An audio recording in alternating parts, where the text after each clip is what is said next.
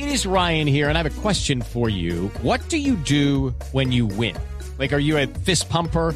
A woohooer, a hand clapper, a high fiver. I kind of like the high five, but if you want to hone in on those winning moves, check out Chumba Casino. At ChumbaCasino.com, choose from hundreds of social casino style games for your chance to redeem serious cash prizes. There are new game releases weekly, plus free daily bonuses. So don't wait. Start having the most fun ever at ChumbaCasino.com. No purchase necessary. BGW. Void were prohibited by law. See terms and conditions. 18 plus. La dolorosa imagen de las largas filas en los supermercados, en las farmacias, en las tiendas de barrio de Caracas, de Valencia, de Maracaibo, de San Cristóbal y de cuanto municipio y pueblo en Venezuela se presentan actualmente son eh, tristes, nos preocupan, nos llaman la atención por tratarse de un país con una inmensa riqueza. Inicialmente, desde luego, riqueza petrolera.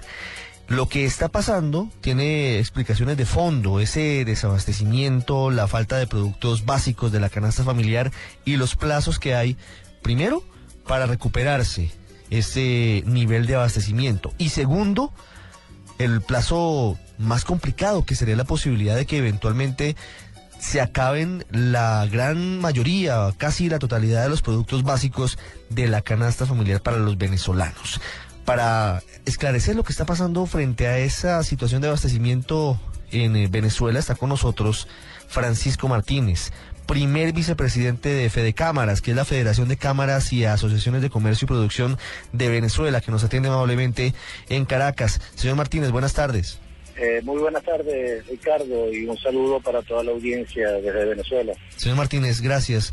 ¿Cuál es la situación hoy en materia de cadenas de producción y de abastecimiento de productos básicos de la cesta y de la canasta familiar, como decimos en Colombia, allí en su país? Bueno, la situación es, un tanto crítica y bueno, y va a ser algo que, va a ser cíclico eh, durante el 2015, hasta tanto en cuanto el gobierno nacional no termine de tomar las medidas económicas de ajuste que permitan eh, mejorar la eficiencia y la producción de bienes y servicios en Venezuela. Eh, hay unas causas estructurales eh, que no se están atacando, no, no, están yendo al fondo del problema del, abastecimiento del país, eh, en, las cuales todas tienen que ver básicamente con el sistema cambiario. Tenemos un sistema cambiario este, controlado desde hace ya varios años, eh, también es insuficiente eh, y se requiere hacer unos cambios. Eh, además tienen unas tasas variables, varias tasas que, le hacen imposible también los cálculos de estructuras de costos a, las empresas venezolanas y por supuesto no tiene, digamos, la, suficiente oferta de divisas que requieren las empresas venezolanas para poder adquirir bienes y servicios, perdón, bienes y servicios, también materias eh, primas y también eh, productos intermedios para la producción de bienes y servicios venezolanos. ¿Hay alguna posibilidad de calcular cuál es el porcentaje de desabastecimiento que tienen hoy los venezolanos? Sí, bueno, hay una cifra eh, que la última cifra que se dio por el Banco Central de Venezuela estaba rondando el 28-30%, eh, aunque hay otras cifras no oficiales que más o menos están reflejando más de un 40, entre un 40 y un 45% pero dependiendo del rubro y dependiendo también de la zona, eh, si son zonas fronterizas, eh, pueden llegar a niveles de desabastecimiento eh, ya rondando los, el 80% y hay productos que han salido completamente de los anaqueles. ¿Como cuáles? ¿Cuáles productos hoy no consiguen los venezolanos en supermercados, en farmacias, en tiendas? Sí, vuelvo, y repito, dependiendo de las zonas, hay zonas donde tienen el 100% donde no existe la eh, leche, no puede, de repente no existe el aceite, el aceite aparece y desaparece eh, de los anaqueles y así están. O sea, es, es un ciclo, digamos, eh, reiterativo eh, a todo nivel de, todos los productos, eh, sobre todo de los productos alimenticios,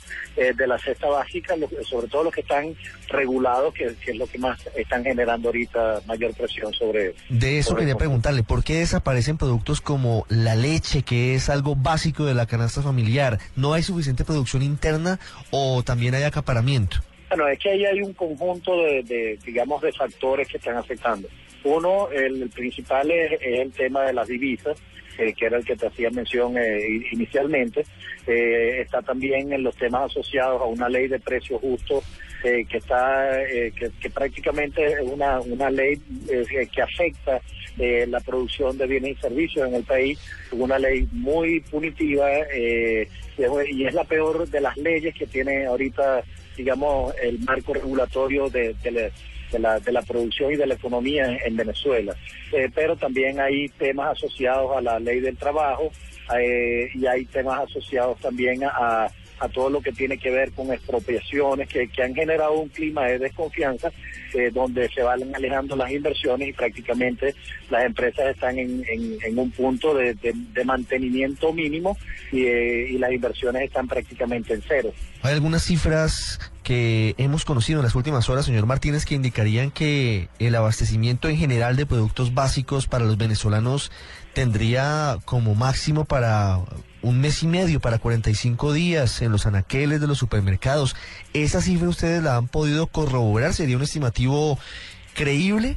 Eh, lo que pasa es que son una cifra promedio tratando de englobar todos los bienes y servicios eh, básicamente de la industria del alimento. esa es una cifra eh, estimada, básicamente referencial. Eh, pero ya dependiendo de los rubros, porque eh, muchas veces se tienen un porcentaje de 45 días en materia prima, más no en productos terminados. O eh, hay otros que de repente no tienen 45 días, pueden tener un tanto más y otras un tanto menos. Entonces hay una cifra promedio para tratar de, que sirva de marco referencial para decir que sí existen alrededor de 45 días. Pero eso dependiendo pues, nuevamente del rubro, eh, del sector del que estemos hablando y también de la, del estado o la zona geográfica eh, en el país. Muy, muy preocupante lo que usted nos dice, señor Martínez. Ahí frente a eso hay dos eh, acciones urgentes definitivas. Primero el plan de choque y luego el plan a más eh, largo plazo. ¿Cuáles deben ser las medidas que se deben adoptar en este momento de apremio de dificultades y en cuánto tiempo podría haber una eventual regularización, una situación un poco menos complicada en los supermercados en materia de desabastecimiento para los venezolanos si se aplican las medidas correctas? Bueno, el, las medidas inmediatas hay algunas que se están empezando a ejecutar con las primeras reuniones que ha habido con algunos sectores por parte del Ejecutivo Nacional y algunos sectores productivos, eh, que son medidas inmediatas eh, de aprobaciones de, de, pues digamos, de, burocracias que tienes que vencer para poder, o que tienes que cumplir para poder, eh, para poder producir, ¿no?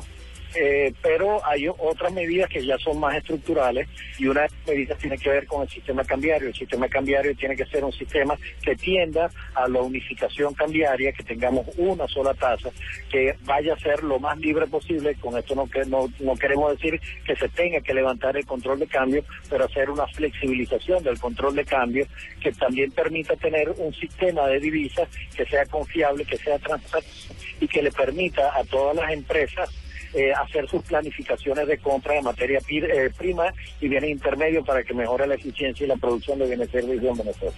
Algunos analistas y expertos, economistas, eh, están recomendando desde el exterior de Venezuela la posibilidad de una dolarización de la economía de ese país, de su país, de Caracas, de todas las ciudades. ¿Cómo ve esa posibilidad? No, realmente nosotros desde Cámaras no vemos factible, ni creemos tampoco que sea una medida eh, positiva y beneficiosa para el país. Eh, realmente lo que hay es que tener una buena administración y un buen criterio de la administración de, los ingresos del país, eh, sobre todo los que tienen que ver con divisas, pero no vemos ahorita factible que, tengamos una dolarización, sobre todo porque para, para implementar un sistema dolarizado se requiere de una disciplina fiscal muy grande, que en principio sería muy bueno para el país, que ojalá pudiéramos tener un gobierno cuya disciplina fiscal se ajuste a un presupuesto equilibrado, pero que a la larga eh, eso no beneficia a ningún país. Yo creo que lo mejor que debe haber es un sistema, eh, eh, digamos, un sistema que, tenga un banco central independiente, que no dependa de ningún gobierno y mucho menos de, la, de los caprichos de ningún gobernante para poder tener un sistema realmente eh, eh, con una disciplina fiscal como debe ser, bien administrado. Desde Caracas, Venezuela, Francisco Martínez, primer vicepresidente de Fede Cámaras. la agremiación de cámaras y asociaciones de comercio y producción de Venezuela, hablando de la crisis que afronta ese país en materia económica, específicamente en materia de abastecimiento. Señor Martínez, gracias por haber estado con nosotros en el radar. Muchas gracias por el contacto, Ricardo. Feliz tarde.